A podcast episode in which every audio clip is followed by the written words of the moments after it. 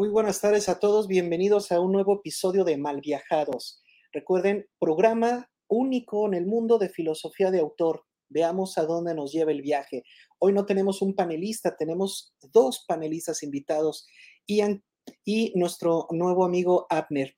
Bienvenido, Ian. ¿Cómo estás? ¿Cómo te encuentras en esta tarde calurosa? ¿Qué tal, qué tal, maestro? Muy buenas tardes, buenas tardes. Eh, pues bastante, bastante eh, calientito, ¿no? Está como que el clima muy, muy curiosón. En la mañana hace un frío insoportable y después hace un calor que, que quema, que arde, ¿no? Como el tema que vamos a ver el día de hoy. Sí, e- es- eso que dices es cierto. Ese es un tema que nos solicitaron mucho en, en el grupo, entonces claro que va a haber controversia. Eh, Abner, bienvenido. Tú, i- igual que yo, de Morelia, ¿verdad? Así que tenemos más o menos el mismo clima o andas fuera de la ciudad. Ando fuera de la ciudad, pero pues supongo que es el mismo. Está soleado. Híjole, pero es un calor húmedo, ¿no? Bueno, es un poquito complicado. Bueno, pues vamos a entrar e- en materia, ¿no? Hoy vamos a discutir o vamos a filosofar, a malviajarnos con el tema de los traumas. Eh, yo sé que Abner e Ian traen sus apuntes, traen sus reflexiones previas, pero me gustaría iniciar con algo y si, si encaja con lo que ustedes traen, perfecto. Y si no, pónganme en pausa un poquito lo que ustedes investigaron y coméntenme esto. Según eh, la definición, trauma significa golpe, ¿no? Supongo que eso es fácil de ver porque agarras cualquier enciclopedia, cualquier diccionario y te aparece. Trauma es igual a un golpe, ¿no? Una persona traumada es una persona golpeada. Eh, aquí la cuestión es, el cuerpo recibe un golpe, ¿correcto? El cuerpo puede ser traumatizado, el cuerpo puede ser golpeado, pero el espíritu o la mente pueden ser golpeados. Es decir, podemos hacer esa metaforización, pasar la palabra trauma del mundo físico, podemos sin ningún problema pasarla al mundo espiritual y al mundo mental. Para los que no están muy familiarizados, cuando nosotros hablamos de espíritu nos referimos a las emociones, ¿correcto? No, no confundir con, con cuestiones religiosas. Cuando hablamos de un trauma espiritual, estamos hablando de un trauma emocional. Entonces, me gustaría primero eh, escuchar a Ian si tú estás de acuerdo en que existe algo llamado trauma emocional de forma correcta, ¿eh? ¿Realmente las emociones pueden ser golpeadas? ¿Qué opinas, Ian? Una interesante pregunta que la verdad deja, eh, deja un poquito como Eh, un poquito para pensar, ¿no? En este en este sentido, en esta cuestión, porque ciertamente sí voy de acuerdo, la verdad, yo creo que el alma y el espíritu, claro que pueden recibir, eh, ciertas heridas, pueden recibir ciertos golpes. De hecho, yo creo y pienso que constantemente nuestra nuestro espíritu, nuestra alma se ve, eh, pues, en peligro, se ve constantemente a prueba en este sentido, ¿no? Normalmente uno pensaría que no, pero realmente eh, yo pienso y creo, soy fiel creyente de que en nuestro espíritu y nuestra alma es lo que más se ve como, pues a prueba, ¿no? Diariamente, porque recibe tantos golpes, tantas, tantos ataques, directa o indirectamente, que sí, estoy, estoy, estoy, estoy de acuerdo, la verdad. Pero en la palabra golpe, o, o sea, tú estás diciendo que sí es agredida la, la mente y el espíritu, pero ¿crees que la palabra correcta sea golpe? ¿O deberíamos de dejar golpe para cuestiones físicas y empezar a usar otra terminología?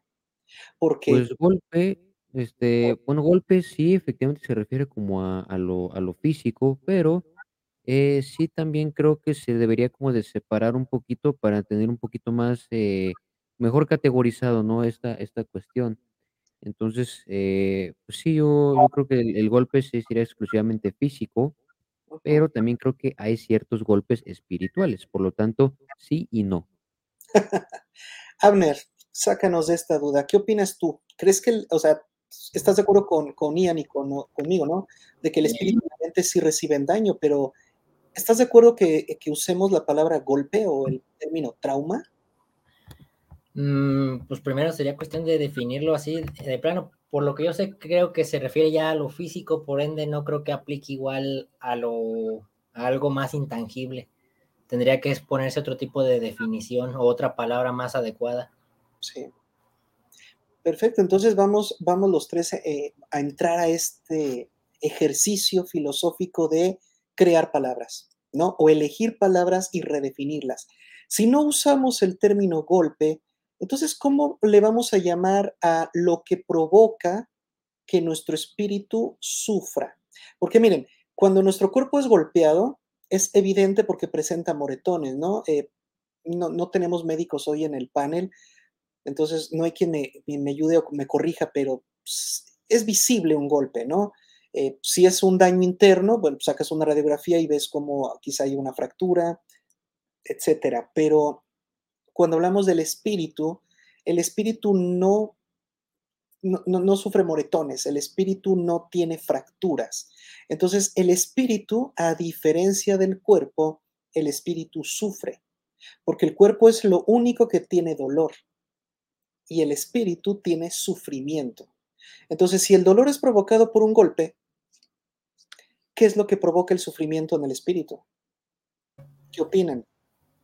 Impactos, cosas traumantes, este, malos recuerdos, muchas cosas se van acumulando o, el trato que se te da, incluso esto directamente en la familia o en la sociedad.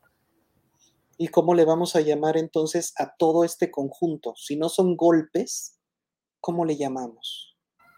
Lo que nos lastima espiritualmente, a lo que provoca el sufrimiento.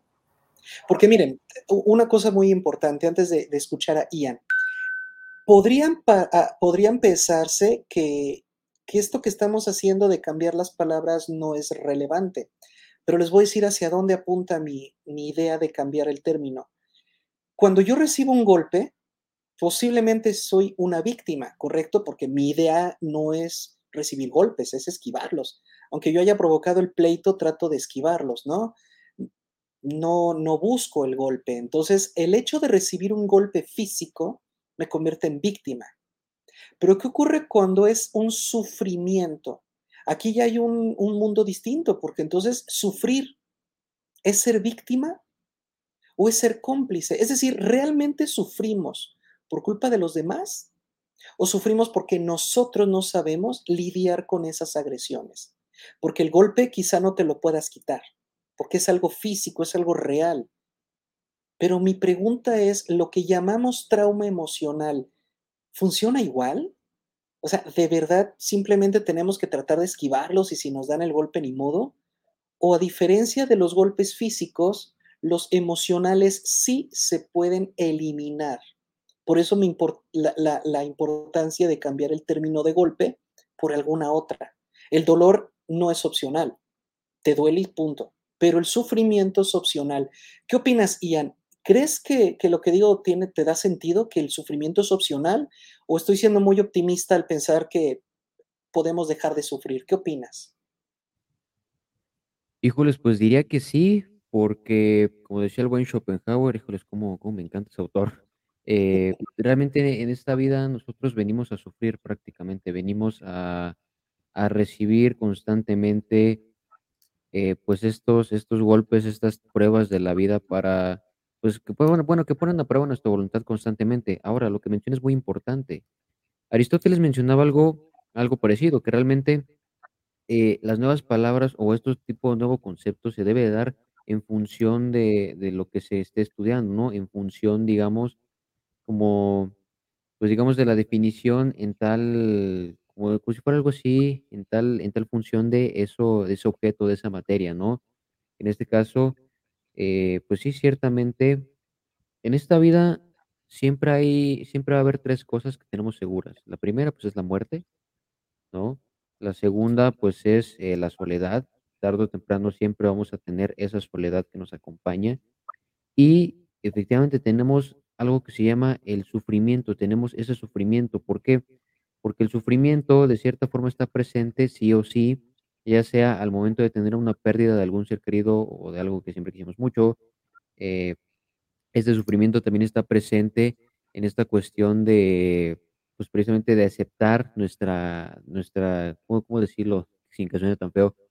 Pues nuestra poca eh, participación en este, en esta vida, en esta vida y en este universo, ¿no? De que pues llega ese punto, ¿no? En el que tienes esa cuestión existencialista de decir, híjoles, como que sí, ya no, o sea, yo no sé qué hago aquí, ya no le encuentro sentido a la vida, ¿no? Entonces ahí es donde se encuentra ese sufrimiento. ¿En qué más encontramos el sufrimiento? El sufrimiento lo encontramos eh, prácticamente en todo, ¿no? Eh, y, sobre todo en nuestra soledad. Porque si hay algo que nos aterra a nosotros como seres humanos es quedarnos solos. Habrá quienes digan, va, yo disfruto mi soledad, a mí me gusta estar en soledad, no me gusta estar con los demás. Pues sí, pero tarde o temprano la soledad afecta. Y no necesariamente te afecta en materia de que, pues, sientas eh, miedo, sientas tristeza, sientas eh, varios de los sentimientos y emociones, no, sino que la soledad te llega a afectar a tal punto en el que te enferma, ¿no? No sé si han visto a, estas personas que se la pasan todo el tiempo encerrados en sus cuartos, los famosísimos emos, ¿no? Están todos deprimidos, siempre están así como que "Ah", se les ve las ojeras, están todos flacos, ¿no? O sea, realmente eh, ese sufrimiento no solo se ve reflejado en las emociones y los sentimientos, sino que físicamente te enferma, y te va, te cambia la voz, te cambia tu actitud, cambia todo. Por lo tanto, no estoy de acuerdo en esa parte. Yo creo que lo que tenemos eh, en esta parte opcional, algo que sí considero opcional, es el miedo, pero el sufrimiento no. El sufrimiento siempre va a estar. Lo que considero aquí más bien opcional es el miedo. ¿Miedo a qué? Pues miedo a que enfrentes o no ese sufrimiento, ¿sí? Porque de hecho hay una frase muy buena que me gusta de, pues precisamente de una película que se llama Después de la Tierra con Will Smith, que dice eso, precisamente, el miedo es opcional. La muerte, el sufrimiento lo vas a tener, ¿no? Bueno, esto no lo dice, pero lo estoy agregando, ¿no? O sea, como para poner un poquito en conte- en contexto. Sí, o sea, ellos se encuentran en una situación pues de vida o muerte. Por lo tanto, ahí tienen la opción de elegir el miedo, pero no el sufrimiento. ¿Por qué? Porque si enfrentan ese sufrimiento, ahora sí que si tienen el valor para enfrentar ese miedo, van a tener sufrimiento, vaya. Sí, sí, por ahí va la idea, o sea, y como que me hizo bolitas un poquito. Si tienes el valor de enfrentar tu miedo, vas a tener sufrimiento. Si no tienes el valor de enfrentar tu miedo, vas a tener sufrimiento. O sea, el sufrimiento siempre va a estar presente. No va a estar presente como tal en esa, en esa cuestión de, de- del sufrimiento. O sea, ese no es opcional. Ese va a estar sí o sí presente. Me gustaría escuchar a Abner, pero mientras te dejo un- una tarea, Ian. Define sufrimiento, ¿no? Porque yo lo quiero separar de dolor. Entonces, es posible que lo- los libros que llegamos a, a leer lo mezclen, porque he visto que algunos lo usan como sinónimo, dolor y sufrimiento. Entonces, me gustaría ver si estamos entendiendo sufrimiento de la misma manera. Abner, ¿qué opinas? ¿Crees que el sufrimiento es opcional o es inevitable igual que un golpe? Yo quisiera agregar, de hecho, algo de lo que comentó el compañero, de hecho, agregar algo y es que aparte de valor también se necesita mucha voluntad si quieres enfrentar eso, porque de nada sirve mucho valor si a la primera de olas bravas eh, la persona se va a sentir súper mal o ya no va a querer volver a intentar. Y eso es algo muy grave. Y no podemos, por ejemplo, sí se puede esquivar, pero no siempre podrás hacerlo. Este, a cada persona funciona diferente y no podemos hasta estar, ¿cómo se llama? Decirlo, este, no podemos evitarlo al 100% y hay personas que no saben cómo enfrentarlo. Perfecto. Eso que mencionas, Abner, tiene que ver con, con la forma en que presentamos este programa hace unos días, ¿no? No sé si leyeron la, la descripción del programa, decía, todos tenemos, ¿no? Todos tenemos traumas, pero ¿puede la filosofía resolverlos? Entonces, esto es a lo que voy. Cuando es un golpe físico, cuando es un trauma real provocado por un golpe, pues vamos con el médico, ¿no? Hay, medicamentos, hay- e- es fácil, es relativamente fácil curar un trauma físico. Pero cuando hablamos de términos emocionales, no tenemos medicamento. Muchos me podrán decir, claro, tenemos pastillas que me tienen dopado todo el tiempo. Sí, pero ¿realmente curaron o solamente eh, eliminaron temporalmente los síntomas? Más bien, sería como si tuvi- tiraras la herida todavía, pero realmente no sana, sigue sangrando, pero te quita el dolor. Eso es lo importante. Por eso es importante no relacionar trauma físico con trauma emocional, porque se comportan de manera diferentes. Primero, vamos a, vamos a hacer filosofía básica. Vamos a, repre- a- a filosofar sobre el origen. ¿Cuál es el origen de un trauma físico? ¿No? El impacto de algún objeto externo con el mío, ¿correcto? O, o, a ver, Ian, tú eres el, el físico del, del grupo.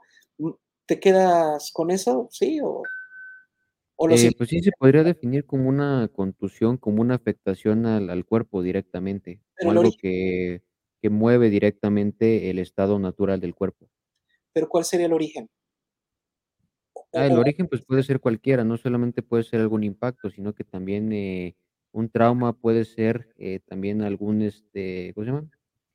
eh, no solo puede ser algún impacto, sino que también puede ser algún, este, algún resultado de estar en contacto con la radiación, puede estar en puede ser el resultado de estar en contacto con, eh, todo ese tipo de elementos. Pero siempre es algo externo a ti. Sí, siempre sí, o sea, sí, para que haya un trauma o una o alguna lesión siempre tiene que ser algo externo, no puede Mira ser algo interno. en el caso del espíritu, ¿hay forma de que la realidad toque tu espíritu? Esa es la pregunta que lanzo ahora. E estamos en la primer parte del trabajo filosófico, ¿no? Esto es una, eh, mal viajados es filosofar. Y la primer parte de este ejercicio es el origen, ¿no? Entonces, el origen de un trauma físico es algo ajeno a nosotros, es algo externo. Eso es lo que nos pone en condición de víctima, ¿correcto? Como decía Ian, la radiación, a menos que tú la busques, que obviamente no estamos hablando de una persona normal, eh, simplemente te te contamina porque está fuera de ti. Pero cuando hablamos de lesiones espirituales, ¿es posible que la realidad del mundo externo a ti te lesione el espíritu? ¿Es posible? ¿O no será el espíritu que a través del miedo se lesiona a sí mismo? ¿Qué opinión tiene? No sé quién quiera hablar primero. Pues, yo creo, maestro, que es tiene que ver más con cosas de la, ¿cómo se llama?, de la perspectiva, es una de las razones principales por las que se puede salir afectado, porque a veces realmente las personas pueden ver un problema donde no existe y se empiezan a clavar, en teoría, el cuchillo a sí mismos. Entonces, ¿tú estás de acuerdo en que no, eh, la realidad no te puede tocar el espíritu? Mm, sí está medio difícil. No directamente, sería indirecto, podría ser. Indirecto, me agrada eso, quédate con esa idea, Abner, creo que es muy, muy padre. Ian, ¿qué opinas? Porque esto que dice Abner sobre directo o indirecto, ¿crees que el espíritu pueda ser afectado directamente por la realidad o de manera indirecta? Okey, aquí esta pregunta también primero habría que definir así rápidamente qué es la realidad, así no no así meternos de lo que es así, de lo que es tangible y lo intangible, no. Sencillo, Ian, realidad es todo lo que está fuera de ti. Por ejemplo, para ti, yo soy real. Pero para mí, tú eres real, porque tú estás fuera de mí. Todo lo que, mm, está fuera de ti, todo lo que no está ni en tu mente ni en tu espíritu, todo lo que está afuera de ti, esa es la realidad. Y cuando hablamos de la existencia, hablamos de la parte interna, ¿no? El qué eres tú, tu personalidad, tu identidad, que vamos a hablar de eso en el conversatorio de mañana, nada más lo toco superficialmente. La existencia es la forma en que tú eres y la realidad es todo lo que te rodea, ¿vale? Todo lo que no eres tú, incluyendo las existencias de los demás, son parte de tu realidad. Bueno, ¿qué opinas de eso? Entonces, ¿puede esta realidad, puede esto que está fuera de ti lastimarte directamente al espíritu, directamente? Digo, eh, la verdad es que sí, tampoco creo que no pueda ser una no no puede afectar directamente, porque a fin de cuentas el espíritu, eh, aparte de que vive en otro tiempo al al que nosotros vivimos, porque es bien sabido que al estar en una en una realidad, pues, se vive en el tiempo cronológico. Entonces, para empezar, ahí dudo mucho que afecte la realidad, porque, pues, el espíritu vive en el ayón. Por lo Claro. tanto, desde ahí yo creo que no puede haber una afectación directa. Sin Eh embargo, creo que puede haber una afectación indirecta porque, eh, finalmente, el espíritu está jugando, el espíritu está está está buscando ese deseo, está buscando precisamente toda esta toda esta cuestión que aún no llega, o que a lo mejor nunca va a llegar, o que tal vez no es tiempo de que llegue. Por lo tanto, a lo mejor al estar concentrado buscando eso que aún no llega, o deseando, o anhelando eso, yo creo que sí tiene una afectación indirecta. Y es ahí donde viene el concepto de la decepción, donde viene el concepto de la frustración. Sí, por lo tanto, creo que por esa parte puede haber una afectación indirecta. Excelente. Entonces, estamos todos de acuerdo en que hay una diferencia entre el trauma físico, que es directo, y lo que todavía llamamos trauma emocional es indirecto. Maestro, yo tengo una una Ajá. idea, a ver qué opina usted. Eso se me Adelante. acaba de ocurrir porque, mira, por ejemplo, cuando una persona pasa por un, digamos, por un momento muy traumático, muy horrible, la a ese momento se vuelve información, un recuerdo, ya pasaría a ser parte de lo espíri del espíritu, ahí, ¿cómo sería? Es lo que decía Ian, el tiempo físico es un tiempo cronológico, pero el espíritu se mueve en el tiempo del ayón, en el tiempo subjetivo, ¿correcto? Entonces, por ejemplo, para que un golpe, eh, suave, ¿no? Un estarte golpeando, provoque un moretón, ¿cuánto tiempo tendría que estarte alguien dando así, mira, un golpecito, golpecito, golpecito, para provocarte daño? Salvo lo que me quiera corregir, corregir Ian, yo creo que este tipo de golpes así, a esta fuerza, por muy constante que sea, no va a lograr provocarte un moretón. ¿Cierto, Ian? Nada más dime si estoy equivocado. Eh, a ver, más o menos, quiero pensar que es una fuerza leve. Pues no, la verdad no. O sea, sí llegar, llegaría a cansar, pero para provocar moretones no. Mm. Entonces, en el cuerpo físico, más que la, repetición, importa mucho la fuerza. En la cuestión emocional, como es subjetiva, se vuelve todavía más difícil determinar si es por una cuestión repetitiva o por una cuestión de fuerza. ¿Correcto? Ah, entonces, es otra diferencia entre un trauma físico y uno emocional. Seguimos entonces. Lo que comentaba Abner, ¿no? Eh, si es indirecto, entonces, ¿cómo llega a nosotros? Porque cuando es directo, llega de cuerpo a cuerpo, ¿no? O de objeto de masa a masa. Pero cuando es indirecto, quiere decir que tiene que llegar a un lado primero para después llegar al espíritu. Les propongo esto, reflexionenlo. Yo propongo que el sufrimiento llega a ti a través del lenguaje. Así. Alguien te habla, alguien te dice cosas hirientes, alguien tiene toda la intención de lastimarte emocionalmente. No te pega, no te golpea. Es lo que ahora, ahora se conoce como daño psicológico o agresión o violencia psicológica, ¿correcta? Yo no te estoy tocando, yo, pero tengo toda la intención de humillarte, de hacerte bullying, de hacerte sentir mal, pero no te estoy tocando. ¿Por qué entonces nos duele? ¿Por qué si las palabras solo son aire? ¿Por qué si las palabras no determinan la realidad? Repito, la realidad. La existencia sí, tu existencia está determinada por tu lenguaje, la realidad no. A la realidad no le interesa tu lenguaje. Hubo realidad antes de que tuviéramos lenguaje y habrá realidad cuando desaparezca el, último ser humano en la Tierra. El, el, lenguaje y la realidad, por eso la lógica y la física son, son mundos distintos. Entonces, ¿por qué nos duele el lenguaje? ¿Por qué nos causa sufrimiento las palabras si no nos tocan? Por eso tengo la, teoría, se las comparto, de que el sufrimiento o el trauma emocional llega a partir de que la agresión del otro se expresa en forma de lenguaje, en forma de discurso de odio, y ese discurso pasa a mi espíritu y mi espíritu siente agresión, siente daño a través de, este, de esta interpretación. Porque repito, yo interpreto lo que el otro me dice. Si el otro me insulta en inglés, ¿por qué no me ofendo? Si el otro me insulta en japonés, ¿por qué no me ofendo? Pues porque no lo hablo. ¿Por qué solo me ofendo cuando entiendo lo que me dice?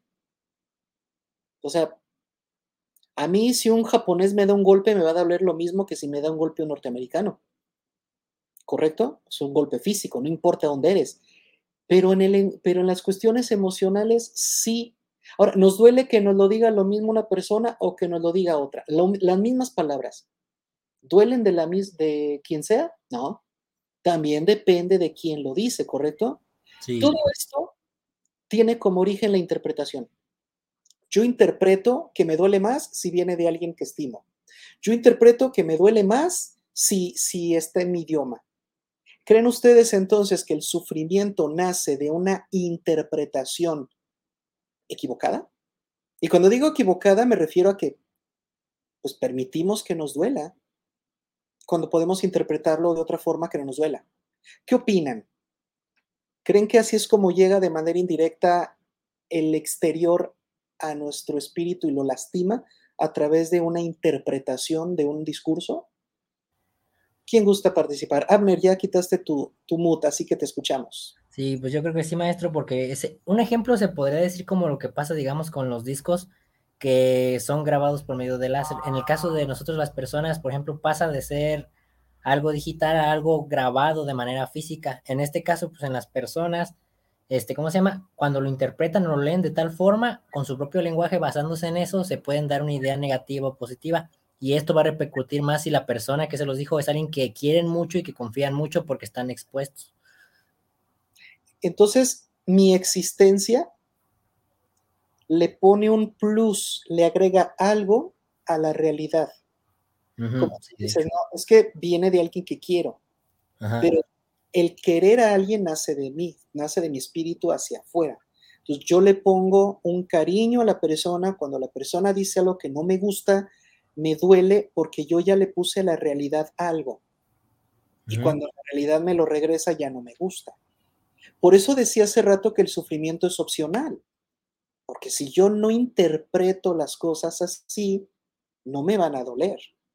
¿Qué opinas, Ian? ¿O andamos muy perdidos? ¿Qué, ¿Cómo te malviajas tú?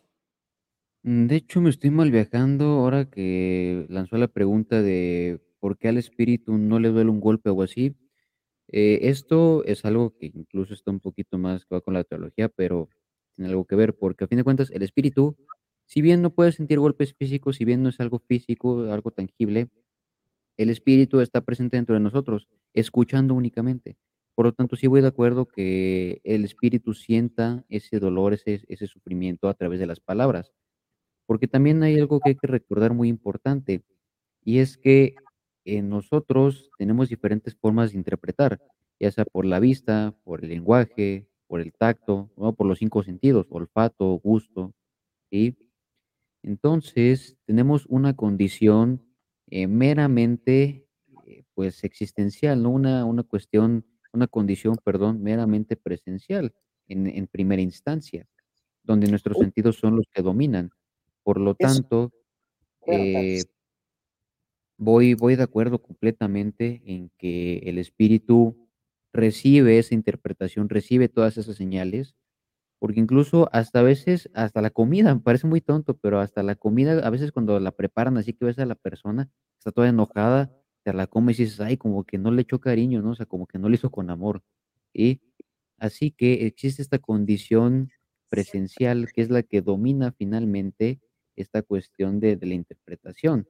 Y yo no creo que sea exclusivamente de, lenguaje, sino que creo que va en función de los cinco sentidos y de lo que vemos, de lo que palpamos, de lo que podemos eh, probar, de lo que podemos oler, ¿no?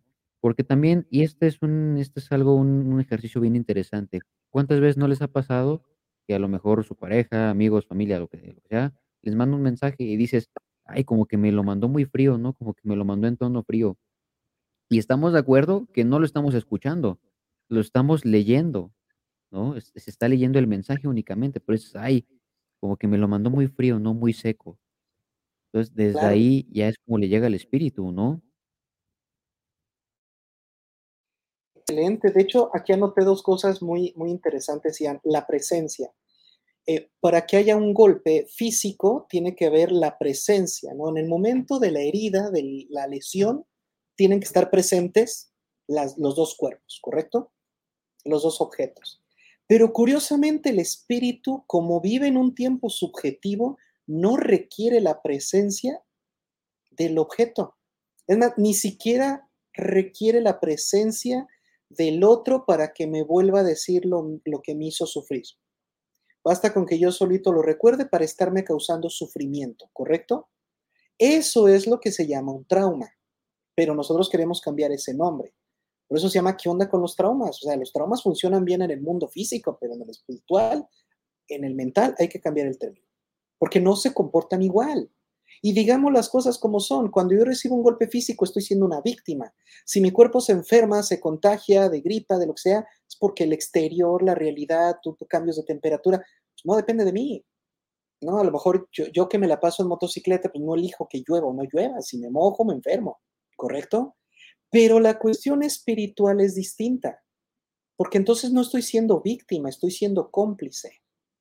Porque yo me permito seguir sufriendo, le ayudo a la persona. Si alguien cuando yo soy niño me habla muy mal, me ofende, me agrede, me, me sobaja, me hace sentir que no sirvo para nada, me, me humilla, es decir, violencia psicológica, y yo soy un adulto que sigue creyendo eso, como si el tiempo se hubiera detenido, como si no soy consciente de que ya no soy el niño, ya soy un adulto, ya, ya, ya sé quién soy, ya, ¿Por qué entonces permitimos eso? Porque el espíritu, y esto lo hemos platicado en otros conversatorios, el espíritu vive en el pasado.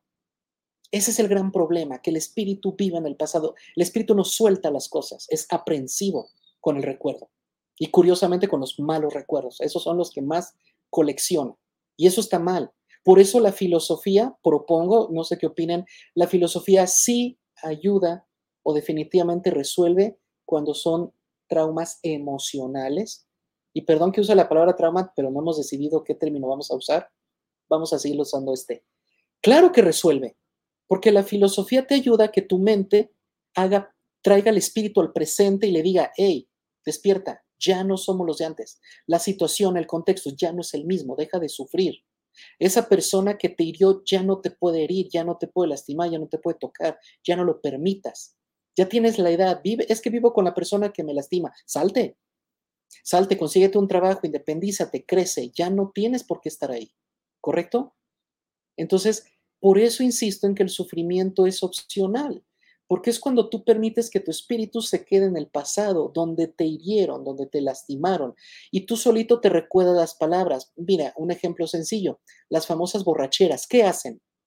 No ponen esas canciones de dolor, no ponen esas canciones que te recuerdan lo que te hicieron.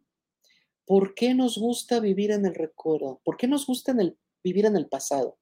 ¿Será que somos masoquistas? Que diría Sade, pues, nos gusta sufrir. Diría Schopenhauer, la vida es sufrimiento, pero aparte nos gusta.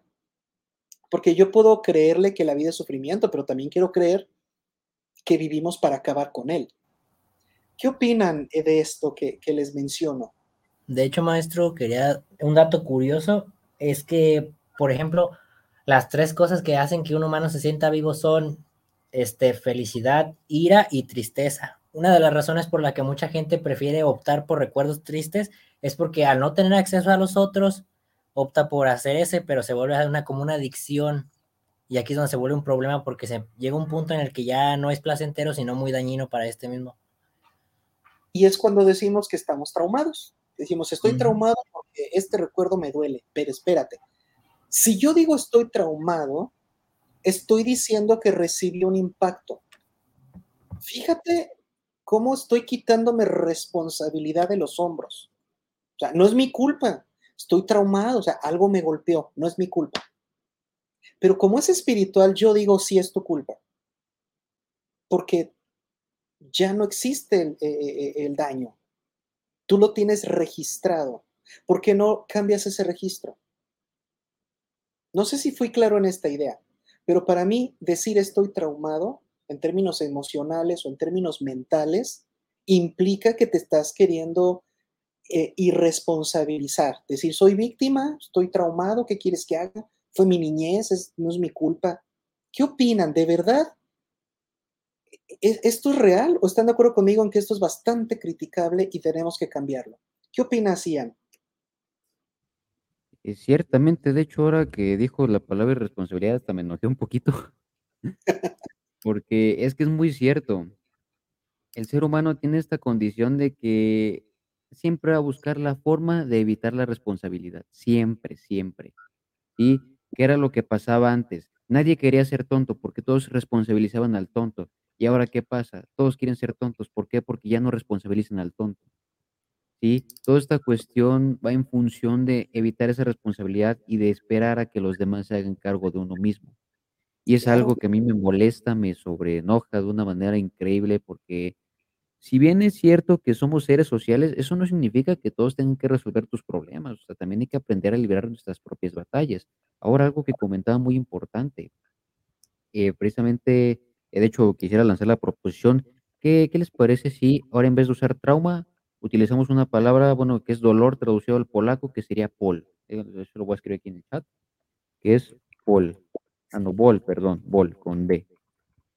Eso sería como el, el, nuevo término que propongo en vez de trauma, ¿no? A ver, a ver qué les parece. Es de traducido del polaco, que es dolor, básicamente. ¿no? Pero se me hace elegante, cortito. A ver, vamos a ver. Trauma es, no es el origen. Trauma es el efecto, la consecuencia, ¿correcto? Sí, sí. Entonces, sí, bol es un dolor, por lo tanto el dolor es una consecuencia. Sí, me parece. Me parece bol, ¿no? En vez de decir, me... tiene un trauma, ¿no? Tiene un bol. Tiene un bol. Podemos iniciar con eso, ¿no? los más puritanos nos dirían, tradúcelo al español. No se vale. Pero por lo pronto me parece muy bien para, para no caer en esta repetición. Para no confundirlo. Ahora, mencionaba algo muy... Sí, este, bueno, se mencionaba algo muy interesante. De hecho, ahora que lo mencionas sobre las condiciones humanas de la tristeza, eh, la felicidad y demás, pues es muy cierto. A nosotros, bueno, sí, como tal el ser humano, no me incluyo en esa parte porque no, no es tanto así, eh, pero el ser humano en general siempre va a buscar precisamente esa condición de tristeza, esa condición de, infelicidad, ¿no? Y como bien mencionas, se vuelve un problema. ¿Por qué? Al menos yo tengo esta teoría. El ser humano busca esa tristeza porque de algún modo busca conectar o busca alguna respuesta en las emociones, en los sentimientos. De hecho, e, esa es la teoría que, tengo, ¿no? Que realmente por eso es que uno recurre a ese, ese tipo de pensamientos, ese tipo de recuerdos. No tanto porque a lo mejor quiero, puede que esté mal, puede que no, pero es, mi teoría, ¿no? Puede que a lo mejor no sea tanto por querer recordarlo para sentir como un alivio como tal, sino que busca una respuesta, ¿no? Porque al ser seres pensantes y razonantes, yo tengo la teoría de que entendemos que la mente, no sé, o sea, que las matemáticas, que la ciencia, que la física, no pueden resolver este tipo de problemas. Por lo tanto, recurre a este recurso que son los sentimientos y las emociones, en este caso la tristeza, la felicidad y la ira, que son los principales, son prácticamente los tres por los que se rige el ser humano, ¿sí? Ahora sí que yo creo que realmente eh, a nosotros pues, no solo nos gusta sufrir, sino que lo vemos como una posible respuesta a nuestra necesidad, a nuestra duda, ¿no? Porque cuántas veces les ha pasado, eh, y si les ha pasado, si no, este, pues intenten hacer el ejercicio, que a lo mejor rompieron con una pareja. ¿Y cuál es la forma de aliviar ese supuesto dolor que hay? ¿No? O sea, sí sé que hay un dolor, pero digo supuesto porque a veces exageramos, la verdad. A veces hay una exageración por parte nuestra. ¿Sí? Entonces, ¿cómo lo resuelves? Te pones a recordar los momentos felices, te pones a recordar los momentos en los que te enojaste y te pones a recordar lo triste que fue su abandono, como buscando un consuelo, como buscando esa salida, ¿no? Para fin de cuentas, quitarte la responsabilidad de decir, ah, es que no fue mi culpa, es que ella se pasó de lanza, es que ella me hizo esto, me hizo el otro, me hizo aquello, ¿no? Va en función de esta condición de responsabilidad, ¿no? Y quisiera hacer una pequeña reflexión de, hacer esta, esta autoconciencia, ¿no? De, de entender que el mundo no es el responsable de nuestros problemas, no siempre va a ser así. A lo mejor si alguien te chocó el coche, a lo mejor sí puede que no haya sido tu problema. ¿Por qué? Porque el otro a lo mejor no se fijó, se pasó la ley o algo así, ¿no? Pero realmente cuando vienen este tipo de problemáticas, una ruptura, a lo mejor te corrieron del trabajo o así, ¿no? Eh, por, por otro tipo de causas, no es no va tanto en función de las demás personas, sino que muchas veces va en función de ti mismo. Si no te llevas bien con tus compañeros, si eres una persona muy conflictiva con todo el mundo, ¿no? Ya no va en función de los demás, sino que va en función de ti, ¿no? O no sé qué opinen.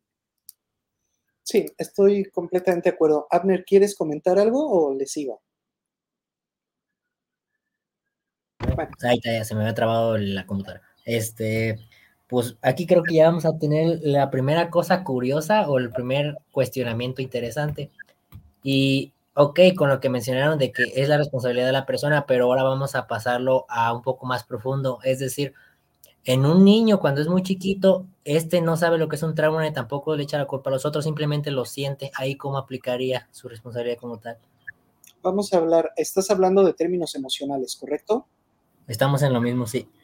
Correcto podríamos suponer que hay una especie de lenguaje, ¿correcto? Por ejemplo, eh, si alguien grita, no necesito entender sus palabras porque el grito es genético, es antropológico. Yo reconozco que el grito es algo que se escapa de lo normal.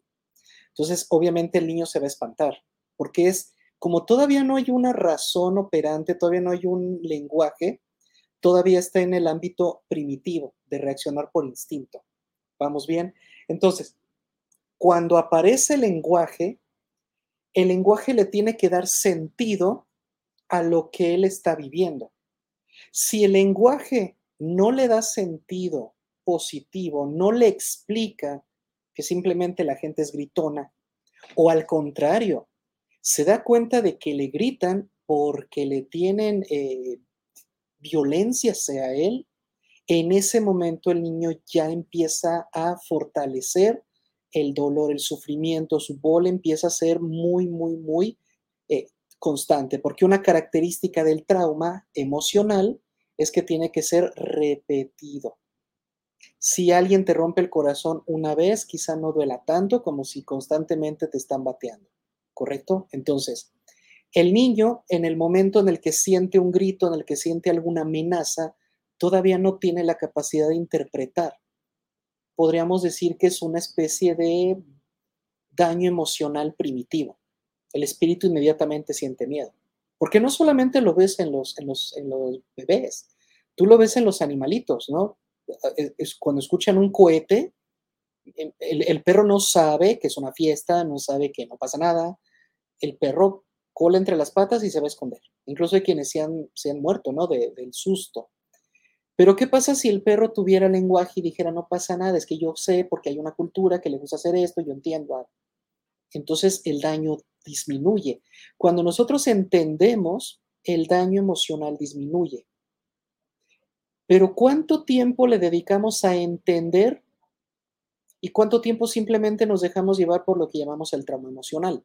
Repito, si nosotros no entendemos las cosas, es más fácil culpar a los demás. Somos irresponsables porque no entendemos, ni siquiera lo intentamos. Porque si yo logro entender algo, ya soy responsable, ¿no? E, e, es muy común ver cuando ves que alguien está haciendo algo chueco, algo corrupto y dices, no, no, no, no quiero saber. Y te vas. ¿Por qué no quieres saber? O sea, te das cuenta de que algo está mal. ¿Por qué no quieres saber? Porque si sabes, eres cómplice, ¿correcto? Y como no quieres ser responsable, mira, ni los delatas, pero tampoco quieres saber. Eso es muy irresponsable. Si ya detectaste que algo es muy irresponsable. Lo mismo pasa con esta cuestión de los bolos, de los traumas emocionales. Tú permites que el trauma o que tu espíritu siga dañado, siga lesionado, siga anclado al recuerdo porque no has entendido. Y lo hemos platicado en otros conversatorios. Mi cuerpo no entiende el mundo, solo lo percibe. Mi espíritu no entiende el mundo, solo lo siente. El único o la única parte del ser humano que puede entender al mundo es la mente.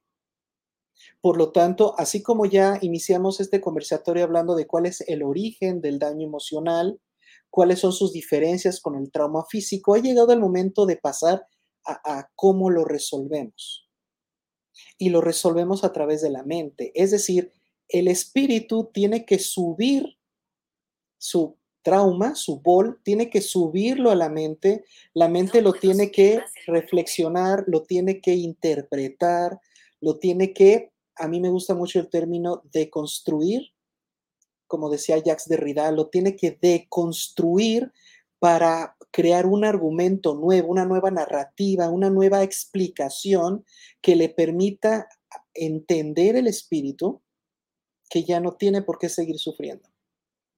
Y un ejemplo muy sencillo es de la realidad, porque el ser humano vive en un mundo virtual y esto no es nuevo y vamos a hacer un conversatorio nada más para hablar qué onda con la vida virtual. Pero ahora con el auge de la democratización tecnológica ya es muy común ver a la gente viviendo y habitando felizmente en sus mundos virtuales, ¿no? Viven en su pequeño mundo y ese es el único que importa y es el único que ellos llaman real, ¿cierto? Entonces, en este mundo virtual, donde tú constituyes tu mundo, lo constituyes a través del lenguaje. Te des cuenta o no. Entonces, si la mente no controla este discurso, no controlas tu mundo virtual. Y si no controlas tu mundo virtual, puedes caer en este tipo de sufrimientos. Y todo mundo virtual se derrumba cuando le pones enfrente la realidad. Entonces, un primer paso para resolver un daño emocional es aceptando la realidad, no buscándole sentido. Otra cosa importante que no hemos hablado es sobre el sentido. Lo que nos duele del mundo real es el golpe. Lo que nos duele en el mundo no ético, en el mundo espiritual, emocional, es el sentido. Hablábamos hace rato, es que si me pega eh, un boxeador porque yo me metí al ring, pues me va a doler el golpe, pero no me lo tomo personal. Pues él está boxeando y yo me subí, ¿no? Estúpidamente a querer boxear con él. Pero si yo tengo un amigo de toda la vida, le confié todo y de repente él usa lo que sabe para herirme, para burlarse de mí, es ahí donde tú dices, no entiendo por qué lo haces. ¿Cuál es el sentido? ¿Por qué? En ese momento lo vemos personal. En otras palabras, para que haya daño emocional, lo tenemos que tener entendido como personal. ¿Correcto? Si yo no lo veo como personal, no hay forma de que me duela. No me afecta si no lo hago personal. La pregunta que les lanzo, Abner y Ian, es, ¿las palabras son personales o yo soy el que los las hace personales? Es decir, el sujeto que escucha. ¿Ya lo personal viene implícito en el discurso o yo soy el que le da el peso de eh, ser personal? ¿Qué opinan? Mm, dependiendo de las frases, cuando son muy directas, pues sí, ya viene incluido lo personal. Ahora, otro papel muy importante que se juega es lo de la, ¿cómo se llama? La forma en la que, ¿cómo se diría, maestro? La forma en la que vemos las cosas, ¿cómo se dice? Este. Perspectiva. No, la forma en la que interpretamos las cosas, como por ejemplo, lo que ahorita mencionó, en mi caso, por ejemplo, yo cuando, en lo que pasó con mi primer amor, yo, por ejemplo, yo no me sentí mal por dejarla ir ni nada de eso. Yo incluso me sentí muy tranquilo. Si se acuerda que le había contado. Y de hecho, cuando me recuerdo, no tengo pensamientos negativos ni tristes. Son muy positivos. Aquí tendría más que ver con la forma en la que lo conllevas y la inteligencia con la que lo vas a manejar. Pero ahí, por ejemplo, cualquiera, cualquiera, Abner, te diría, todo rompimiento amoroso es personal, no me digas que no, cualquiera. Pero aquí tú nos estás contando que no, tú no permitiste que se volviera personal. ¿En qué momento se vuelve personal? Cuando creemos que es por nosotros, hacia nosotros o de nosotros. Pero si yo reconozco que la otra persona, mi pareja, sigue siendo autónoma, sigue siendo libre y sigue siendo una persona responsable, y tiene toda la libertad del mundo de cortarme porque es personal. O sea, no estaba obligada a estar conmigo toda la vida, están, están de acuerdo. Entonces, si yo respeto que la persona tiene la libertad de terminar la relación cuando no la quiera ya, porque es personal. No me está terminando por mí, está terminando porque esa persona tiene otros planes, tiene otras metas, tiene otras cosas. ¿Qué opinan de esto? ¿Es, ¿Creen que es fácil quitarle lo personal cuando me pongo en el lugar del otro? ¿La empatía puede ayudarte a que no se vuelva personal? Si la otra persona, por ejemplo, actúa de manera hostil, será más difícil y lo tomarás como algo más personal, ya que es un ataque directo hacia tu persona que después se transforma en algo a lo espiritual. Pero a ver, Abner, perdón que te interrumpa, pero ¿cómo sería un ataque directo? O sea, ¿Te refieres a que hable sobre ti? Ajá, eso ya lo haría un poco más personal porque ya sería un ataque, por ejemplo, que ya no tiene mucho que ver con su independencia porque te está atacando. Pero ¿cómo sabes el sentido de la persona? ¿La persona lo dice para lastimarte o simplemente es la verdad la que te está lastimando? Mm, puedes amplificarlo de muchas formas porque, por ejemplo, algunas veces si lo dice o sea, para arruinarte, porque incluso si es mentira, si unas personas le creen, sí te puede afectar a largo plazo a tu persona y a tu imagen. Si las personas le creen. Ajá, por ejemplo, esa es una. Y eso, aunque, aunque sea que tú lo manejes o no, eso sí te puede afectar negativamente. Pero te afectaría en el exterior, porque lo vamos a lo mismo, es otra persona la que está cambiando su perspectiva de ti. Pero hablando de términos emocionales, ¿a ti te afecta? Porque tú sabes que no es verdad tú sabes que no es real. Entonces, claro que estoy de acuerdo contigo en que no está padre, no da gusto y por supuesto que causa molestia, pero ¿lo llevaríamos al nivel de trauma? A ver, mm, no, la verdad, al menos en mi caso no, no creo que sea necesario, pero se volvería así personal porque, ¿cómo se llama? Porque, por ejemplo, si es mentira y tú si dices tú no eres capaz de hacer esto, como que te, te da como coraje de que te pongan algo que tú no serías capaz de hacer. ¿Qué opinas, este, Ian? ¿Cómo vamos? Eh, aquí, de hecho, sí estoy filosofando un par de, un par de ideas. A ver, síganme el viaje. Este, eh, aquí para empezar, de hecho, sí, esto es algo que, estoy filosofando un poquito, que más un poquito de sentido, que entra también un concepto muy importante, el concepto de la honestidad.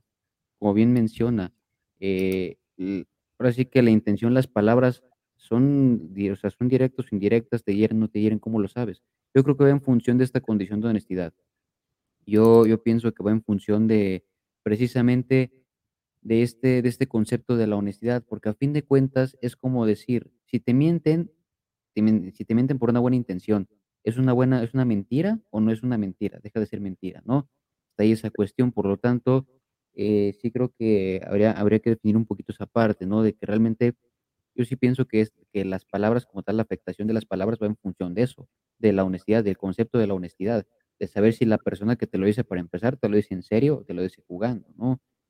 Y ahora también está esta otra condición de que a fin de cuentas, yo también pienso que a veces no te lastima tanto a ti como persona, sino que muchas veces lastima tu ego, porque de hecho es es es, este, es algo es una pregunta que quisiera lanzar. Realmente, cuando la persona te dice algo, te insulta o lo que sea y sabes que tú sabes tú sabes que es mentira, ¿te insulta realmente a ti, a tu persona, tus sentimientos, o insulta a tu ego? Sí, porque sabemos que el ego es es muy poderoso, el ego está presente hasta en la persona más humilde. Y entonces, ¿te duele a ti o te duele a tu ego? O le duele a tu ego, perdón, ¿no? O sea, ¿te duele a ti como persona de que te hiere o le duele a tu ego que está siempre alzado, que es el top y que se supone nada lo puede bajar, ¿no? En términos espirituales, el ego, definitivamente. Si habláramos de soma, hablamos de que está golpeando el cuerpo, ahí el ego no tiene que ver. Vamos a suponer que, no sé, estamos en la escuela, nos buscan pleito. Primero, ¿por qué aceptamos pelear? A menos que te guste pelear o que sientas que eres bueno peleando, ¿por qué otra razón pelearías? Seguramente porque la presencia de los demás o esa sensación de: "Y que, pues, te le vas a rajar, y que sí", ¿no? En la presencia de los demás, el empezar a crear ideas de: "¿Cómo me voy a rajar? ¿Qué van a decir de mí? ¿Cómo?". En ese momento, yo estoy permitiendo que la realidad determine mis acciones. Lo cual considero está mal. Yo no puedo permitir que la realidad me ponga en riesgo. Entonces, ¿qué significa? Que mi ego es el que se está sintiendo ofendido. Mi espíritu se siente agredido, mi espíritu se lo toma personal. No sé ustedes, pero si a mí me buscan pleito, yo me voy. Me retiro y ahí no me vuelven a ver, porque voy a estar en un lugar donde me están provocando todo el tiempo. No le veo sentido, a menos, repito, que me guste el pleito. Ah, pues adelante. Pero ahí no te lo tomarías personal, pues te gusta, date. Pero a mí que no me gusta el pleito, pues me retiro y se acabó, ¿no? Por eso tengo pocos amigos, porque en cuanto empiezan con sus acciones así violentas, digo: "¿Sabes qué? Ahí nos vemos". Me retiro. ¿Correcto? Entonces, el ego es el que siente el daño. Cuando es un trauma, es mi cuerpo el que resiente el dolor, el que recibe el impacto. Pero cuando es un daño emocional, es mi ego el que se siente herido. Pero no es el ego adulto, es el ego infantil, es este niño que vive en nuestro espíritu, él es el que se siente agredido. Seamos sinceros, ¿es posible traumatizar en términos emocionales a un adulto? Te apuesto que es mucho más fácil a un niño, ¿sí o no? A toda persona se puede traumatizar de alguna forma, siempre de alguna forma. un adulto de, ¿qué te gusta? 50 años, perfectamente sano, estable emocionalmente, sin problema. ¿Tú crees que lo puedes traumar en este momento? Sí, sí se puede. ¿Qué le qué le dirías? Por ejemplo, sin necesidad, ah, de hacer cosas, por ejemplo, si vive alguna experiencia que no le guste o lo expones a una de sus cosas que más le tiene miedo, puede que lo tenga como un recuerdo que se le quede. Pero yo estoy diciendo de cero, o sea, la persona no tiene traumas. Mm. Tú estás suponiendo que los tiene y no los sabe. No, la persona no tiene traumas. Okey. ¿Le puedes generar un trauma? Le puedes decir: "Fíjate cómo te estás vistiendo, ve qué mal te ves". A los 50 años tú vas a decir: "Ah, me he visto como quiera". No, yo creo que sí puede desarrollarlos, maestro, porque igualmente así como cuando conoces al mundo, al no saber ni tampoco lo que es un trauma, pues lo puedes desarrollar inconscientemente. Sí, pero hay una edad en la que importa menos. Eso sí. A eso es a lo que voy. Aquí es mucho más fácil, cuando somos pequeños importa más. Ahora yo les pregunto, ¿por qué importa más cuando somos niños? ¿Qué es la cuál es la diferencia grande, abismal, entre el niño y el adulto? Y cuando hablo adulto, no digo por la edad, hablo de un auténtico adulto.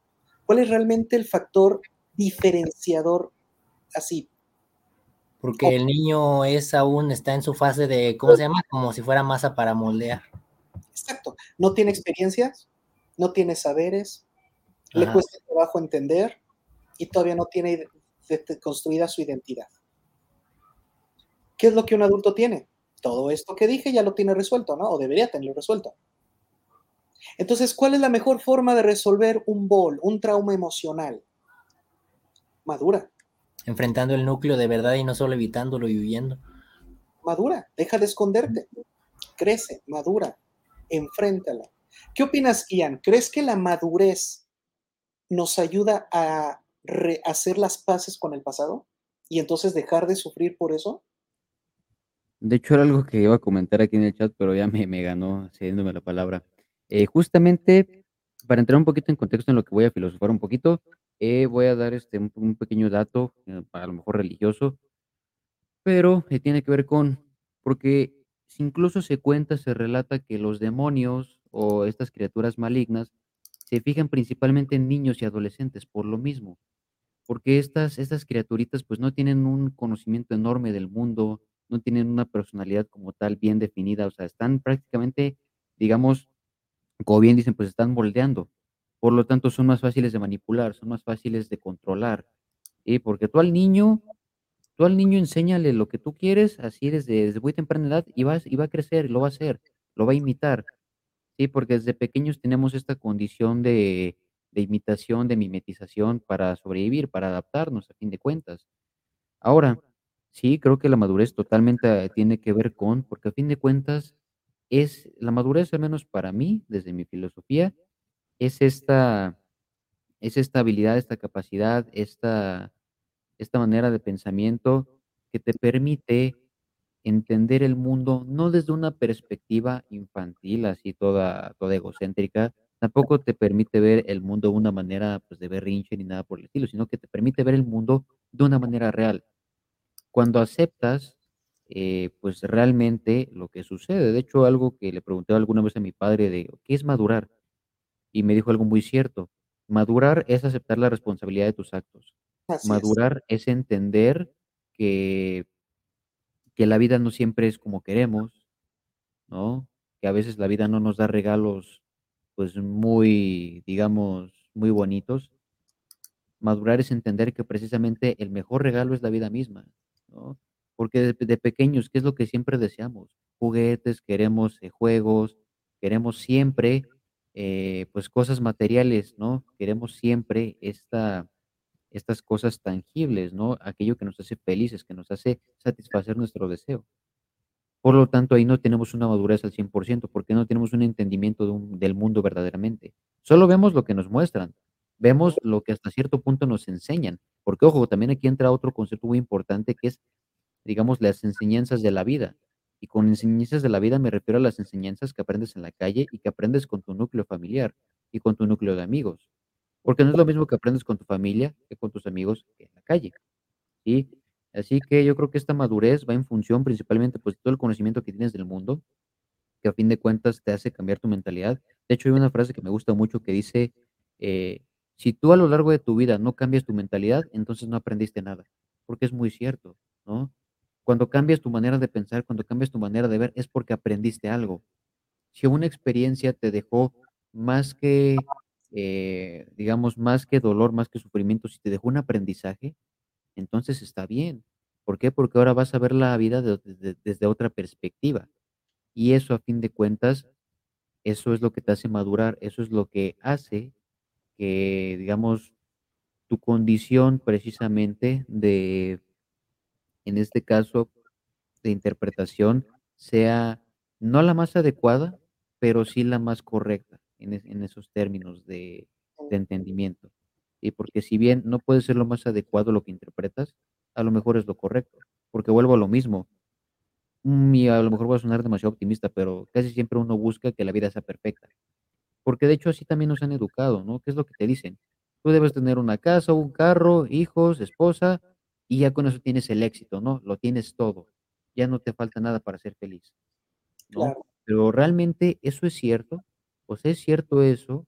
¿Realmente existe una condición de felicidad? ¿Realmente existe una condición de madurez verdadera? o solo es lo que te dijeron porque es el molde que te pusieron, ¿no?